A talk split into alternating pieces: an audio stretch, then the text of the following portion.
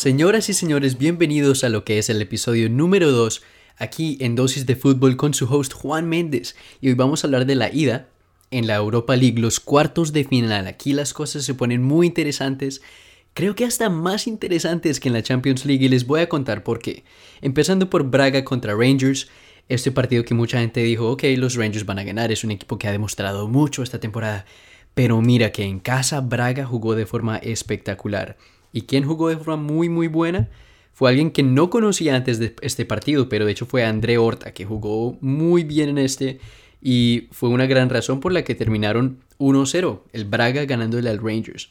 Un partido que la verdad no me emocionó mucho, pero viendo a Braga jugar en su estadio de local me gustó, me gustó y recomiendo que vean la segunda parte de este en la siguiente semana a ver qué pasa, porque está muy bueno, está muy interesante y son dos equipos que tienen, tienen un poco de peso en sus hombros representando, pero de todos modos una gran forma de disfrutar el fútbol si ves este partido. Siguiendo, vamos a ver el que nos interesa un poco más, yo diría, porque está el Barcelona. El Barcelona no está en la Champions League, pero está en la UEFA Europa League. ¿Está ganando? Mm, más o menos, porque acaban de empatarle al Frankfurt. Frankfurt, disculpa.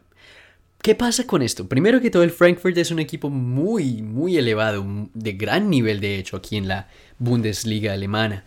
Y es un equipo que tiene una, una alineación muy interesante con jugadores, como digo, veteranos, con jugadores de todas partes del mundo, jóvenes, muy, muy veloz. Hasta tienen un colombiano al frente, Borré. Y un Barcelona que también siempre se espera que un equipo haga mejor que el otro, pero miren aquí lo que pasa cuando estamos en Alemania terminan empatando 1-1, pero este empate pudo haber sido mucho más. Este fue un gran, gran partido. Kevin Trapp, el arquero del Frankfurt, lo salvó a ellos de haber conseguido muchos más goles ante el Barcelona, pero también este equipo del Frankfurt tuvo muchos problemas al finalizar goles, tuvieron muchas oportunidades, pero no pudieron concretar. El Barcelona obviamente van a arrasar, tuvieron como dos veces más la cantidad de pases, mucha más posesión, Claro, jugaron un juego muy limpio, muy pulcro, pero con no tantas oportunidades. En términos de oportunidades estuvieron igual, pero oportunidades de calidad, el Frankfurt definitivamente debió haber ganado este partido. Por eso estoy muy interesado a ver qué pasa en el siguiente, porque claro, vamos ahora al Camp Nou. Y si el Barcelona no puede arrollar a este equipo en la Europa League, en el Camp Nou, vamos a tener serios problemas porque he puesto al Barcelona ahora con Xavi en un lugar muy respetado a lo alto en términos de calidad y quiero verlo en competencias de este tipo. Siguiente. West Ham contra el Lyon. Este partido es uno de los dos partidos en esta jornada que parece, pareció una final. Literalmente pareció una final. Este partido, la emoción en, el estadio de West Ham, la emoción fue espectacular. Los disparos del Lyon, el talento, ver a Lucas Paqueta jugar, ver a Endombele con sus disparos, Thiago Méndez, mejor dicho. Fue un partidazo. Y lo más emocionante fue ver a Bowen de West Ham anotar ese gol que casi no fue gol. Y ver a, ver a esa afición, cómo se emocionaron. West Ham va con toda. Pero empataron porque, como dije, Don Belia anotó un gol. Un poco, ¿cómo diría? Me daría miedo si soy un hincha de Lyon. Pero fue un resultado que es... Definitivamente dice que fue un partido de buen nivel, pero que el Lyon dominó en términos de posición y disparos. Porque el Lyon tuvo 23 disparos, el West Ham 5.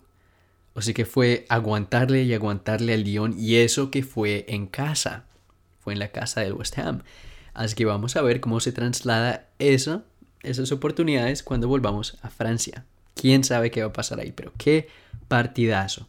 Y hablando de partidazos, Dios mío, el Leipzig de Alemania contra el Atalanta de Italia y de Luis Fernando Muriel con un golazo. Dios mío, una potencia, un arranque, una forma de desequilibrar impresionante de Muriel contra una defensa. Esta es una de mis defensas favoritas, las de Leipzig, con Peter Gulacsi, con Klosterman, con Orban y Guardiol.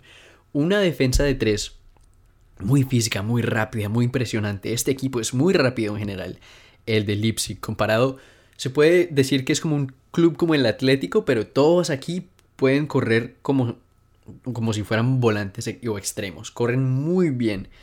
Y ascenden de forma muy, muy buena. Por eso me sorprende que el Atalanta solo los aguantó a un gol, a un solo gol, y este gol fue un autogol.